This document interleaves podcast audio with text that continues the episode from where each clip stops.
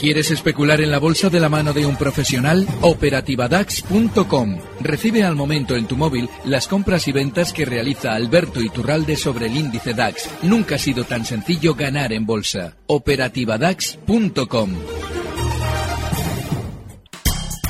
5 y 35 minutos de la tarde. Comenzamos nuestro consultorio de bolsa. Saludamos a Alberto Iturralde, responsable de díasdebolsa.com. ¿Qué tal, Alberto? Buenas tardes. Muy buenas tardes, Rocío, todo muy bien. Bueno, ¿qué le ha parecido lo que hemos visto esta mm, sesión o en esta última semana, desde que no hablamos el jueves pasado? Bueno, realmente el IBEX no ha hecho gran cosa. Estamos laterales y desgraciadamente eh, hay que insistir un poquito en eso que suena tan mal, ¿no? Suena tan feo, de que desgraciadamente en los movimientos laterales tendemos a perder todo lo que habíamos ganado en tendencia. Bueno, pues se está viendo un poquito algo así. Los valores que habían funcionado bien ya no lo están haciendo tanto. Y sí que es importantísimo, y vuelvo a insistir sobre ello, seleccionar con mucho cuidado los precios. Así como tenemos a Amadeus durante estos días un poquito más fuerte, seguimos teniendo también al Logista, que es uno de esos precios en los que también hemos comentado estos meses que cuando el resto del mercado seguramente iba a estar más tranquilo, logista levantaría la cabeza. Son operaciones de largo plazo, pero sobre todo operaciones en tendencia dentro de valores que están también en esa tendencia alcista. Merecen mucho la pena, sobre todo ahora, tener especial cuidado a la hora de escoger valores y sobre todo hacerlo en los que estén en esa tendencia alcista. Hmm. A ver, eh, ¿y cuál es la tendencia que tiene ahora mismo eh, Viscofan? Es la compañía por la que nos pregunta José de Burgos eh, por un punto de entrada en concreto en el valor. Bueno, Viscofan es uno de esos valores que está en tendencia alcista. Claro, ¿qué es lo que pasa? En valores eh, como Viscofan, que llevan años y años subiendo, es normal ver descansos como el que estamos viendo durante estas sesiones. Ahora mismo, si observamos que en la caída hay un punto clave, que son justo los 55,70, cerraba hoy en 56,42, bueno, pues el stop tiene que estar justo ahí, en 55,70. Y a la hora de esperar subidas, la primera zona de resistencia y que probablemente pueda alcanzar a la alza Viscofan está en los 59 euros. Si nos lo planteamos en el largo plazo, es uno de esos precios que tiene una tendencia alcista de largo plazo importante, pero sobre todo que nos obliga a meter una pequeña parte del capital para que no nos desespere en recortes como el que estamos viendo durante esta semana. A ver, vamos a enseguida a continuar con más cuestiones de nuestros oyentes, pero vamos a dar los datos definitivos de cierre de esta jornada de jueves. En tiempo real, CMC Markets patrocina este espacio. El IBEX termina el día en 11.382 puntos, con un retroceso del 0,42%. El DAX alemán a la baja un 0,79%, hasta 11.677 enteros. En París el CAC 40 cierra en 5.137 puntos, con una caída del 0,86%. Y tenemos con ligeros avances al FT100 de Londres del 0,11%, sale mañana desde 7.040 puntos. En tiempo real, CMC Markets ha patrocinado este espacio. La experiencia nos ha enseñado que no todos los traders son iguales. Por eso no nos parecemos a otros brokers. Desde 1989 hemos puesto los mercados financieros al alcance de todos los que desean hacer trading. Y ahora más que nunca queremos ofrecerle herramientas de nueva generación indispensables para su operativa con CFDs. Opere con Next Generation, creada por y para traders. Visite cmcmarkets.es. Los CFDs son productos apalancados con un alto riesgo. Es posible perder más de lo depositado. Consulte sus riesgos. A ver, vamos a ir con más cuestiones de oyentes. Por ejemplo, por Inditex nos pregunta Gonzalo a través de WhatsApp al 657 78 91 16. dice Inditex, nuevos máximos ayer. ¿Hasta dónde puede llegar? Bueno, cuando Inditex eh, supera una zona de nuevos máximos, parece que está haciendo algo nuevo. Es una tendencia alcista también de largo plazo como la que hemos comentado en el caso de Amadeus o incluso ahora mismo Discofan. Bueno, pues el siguiente objetivo alcista de aquí a varias semanas está ahora mismo Inditex cerrando en 30,74, pues el siguiente objetivo alcista es 2 euros por encima. La zona 32 con 65, 32 con 70. Si alguien quiere intentar esa operación, tiene que asumir un stop justo en la zona eh, 29,80. Así es que, bueno, pues otro de los valores en los que, claro, da vértigo entrar, porque precisamente, eh, bueno, solo vemos que esos nuevos máximos históricos tienen un gran precipicio por debajo y no sabemos hasta dónde puede llegar por encima. Pero a la hora de entrar, siempre que estemos determinados a aplicar stops, en este caso los 29,80, se puede uno incorporar a la tendencia alcista de Inditex. Hmm. A ver, vamos a saludar a Andrés, que nos llama desde Sevilla. Hola Andrés, muy buenas tardes. Hola, buenas tardes, Rocío. Mira, señor Iturralde, Sí. Duro Felguera y Naturhaus, que estoy ahí cogido en los dos. Gracias. Muy bien, eh, muy buenas tardes Andrés. A usted, señorita. A ver, Adiós. ¿qué le podemos decir de Duro Felguera y de Naturhaus? Bueno, Duro Felguera lleva bastante tiempo, sí es cierto que bastante tiempo más débil que los demás, pero también bastante tiempo aguantando una zona muy importante de soporte. En el caso de Duro Felguera, los 3,30 han sido un apoyo muy importante que no se ha roto a la baja. Bueno, pues cuando eso sucede en un valor, de hecho esos 3,30 no solamente han frenado ahora, lo han hecho también durante el año 2010, 2012, 2011. Bueno, pues ahí es donde cualquier operación en la que estemos enganchados dentro de Duro Felguera podemos colocar un último stop en los 3.30. Mientras tanto, entendiendo que el movimiento lateral es amplísimo, lleva desde 2010 muy lateral, pues la parte superior sería nuestro eh, objetivo alcista, estaríamos rondando los 4,50. Una operación para estar tranquilos.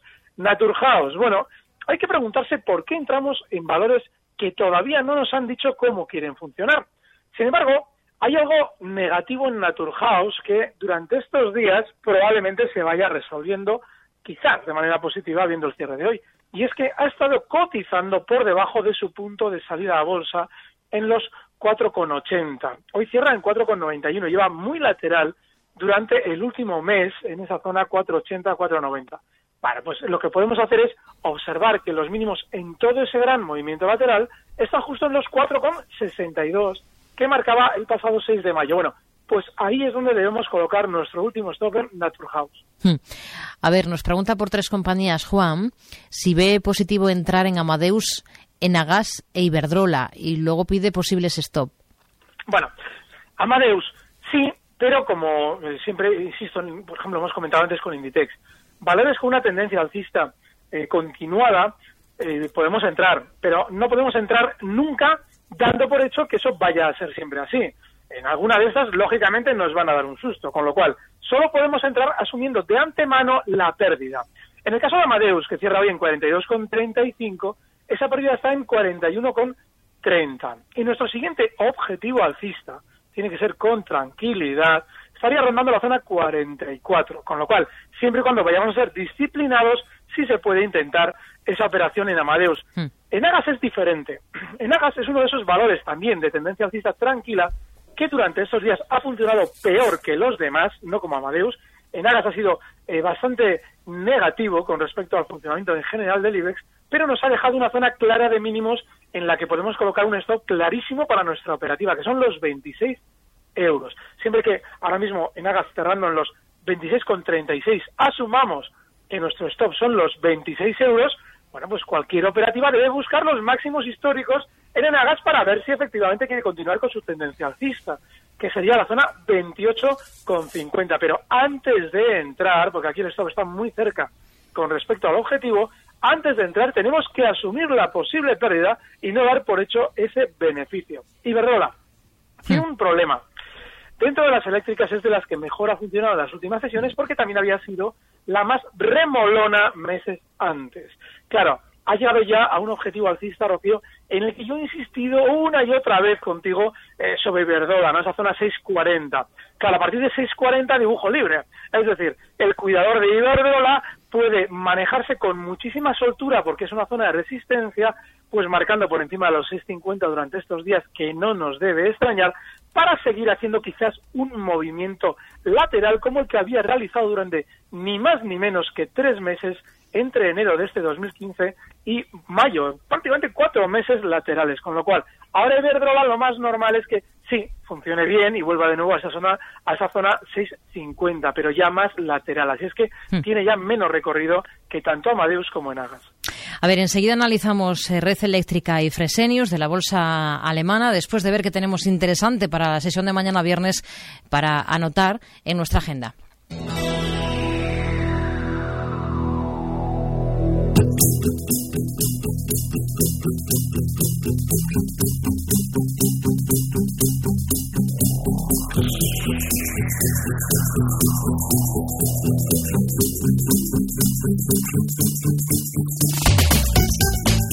Para terminar la semana, el INE publicará el IPC de mayo al tiempo que el Banco de España, por su parte, avanzará la balanza de pagos de marzo y los datos de los depósitos bancarios de abril. En el ámbito corporativo se celebrará la Junta de Accionistas de Grifols. A nivel europeo se publicará el PIB del primer trimestre en Suiza, en Italia se conocerá el IPC de mayo y en el conjunto de la zona del euro, la masa monetaria M3 y los préstamos privados de abril. En Estados Unidos se publicará la segunda estimación del PIB del primer trimestre, además del PMI de Chicago y el sentimiento del consumidor en abril, elaborado por la Universidad de Michigan. Por el lado empresarial, Palcorp publicará sus cuentas trimestrales.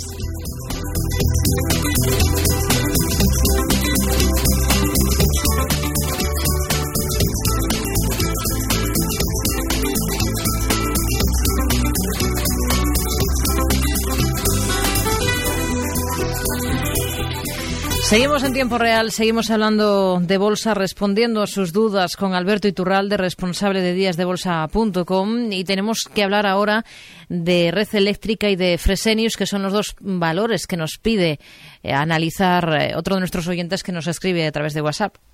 Bueno, red eléctrica es un valor bastante similar en sus movimientos a Enagas. De hecho, normalmente cuando sube una, sube la otra y haga lo que haga el resto del mercado, cuando una cae, la otra otro tanto de lo mismo. Claro, Red Eléctrica estos días está rebotando un poquito más fuerte que en Agas, como también había caído un poquito menos que en Agas.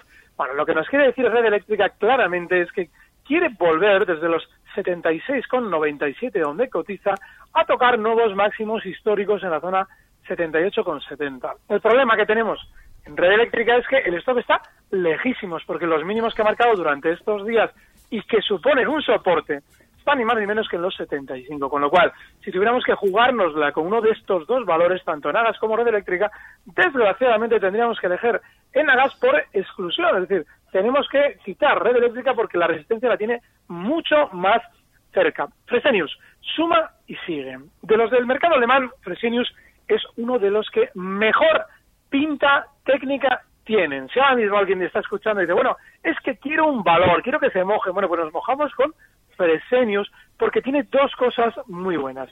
Durante estos días marca nuevos máximos históricos y está desde los 58,01 donde cierra hoy, marcando un probable objetivo alcista en 62 y sobre todo nos ha dejado un stop clarísimo y muy fácil y muy cercano, justo en la zona 56,50.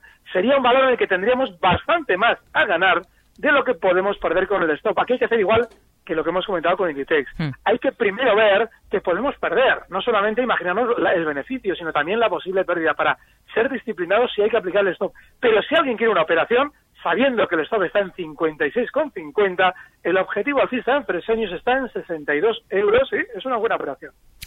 Tiempo real arroba gestionaradio.com, el correo al que nos escribe Rosa, para preguntar por una entrada en Mediaset o Acerinox. ¿Cuál de las dos ve ahora más interesante? Y luego pregunta si entraría en IAG para el muy corto plazo. Bueno, Mediaset o Acerinox, ninguna de las dos. Tiene un problema Mediaset. Mediaset es uno de esos valores que ha subido mucho en los últimos años. Claro, hay que tener en cuenta que viene desde el año 2012, además, exactamente hace tres años, en mayo de 2012, cotizaba en 3,20. Ahora está en 11,90.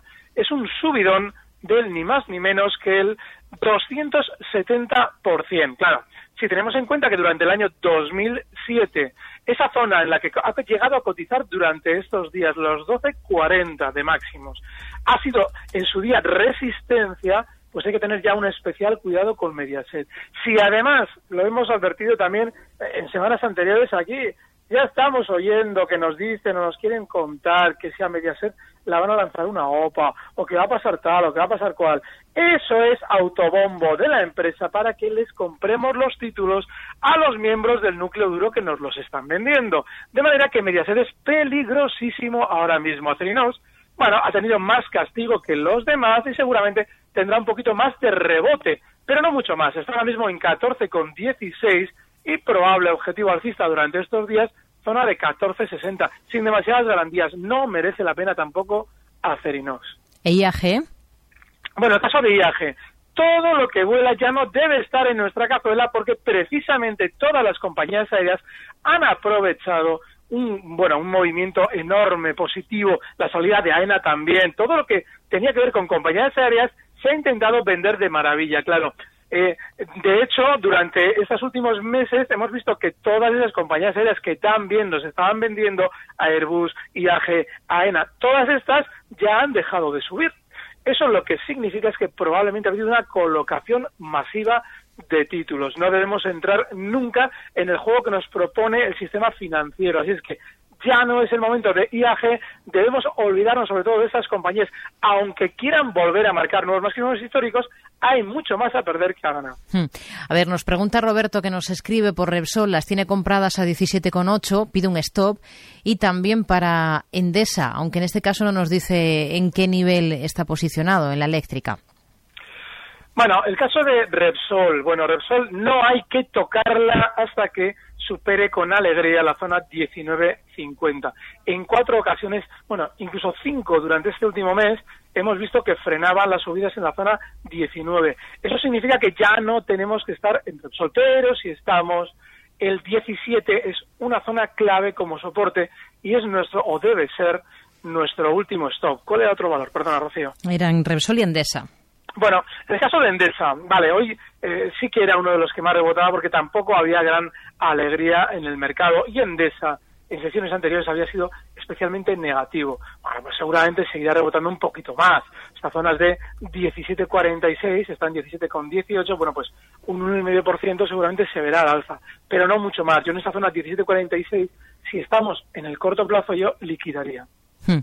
A ver, nos escribe Carlos, nos envía en WhatsApp para preguntar por Ferrovial. Dice, me gustaría entrar en Ferrovial. ¿A qué precio?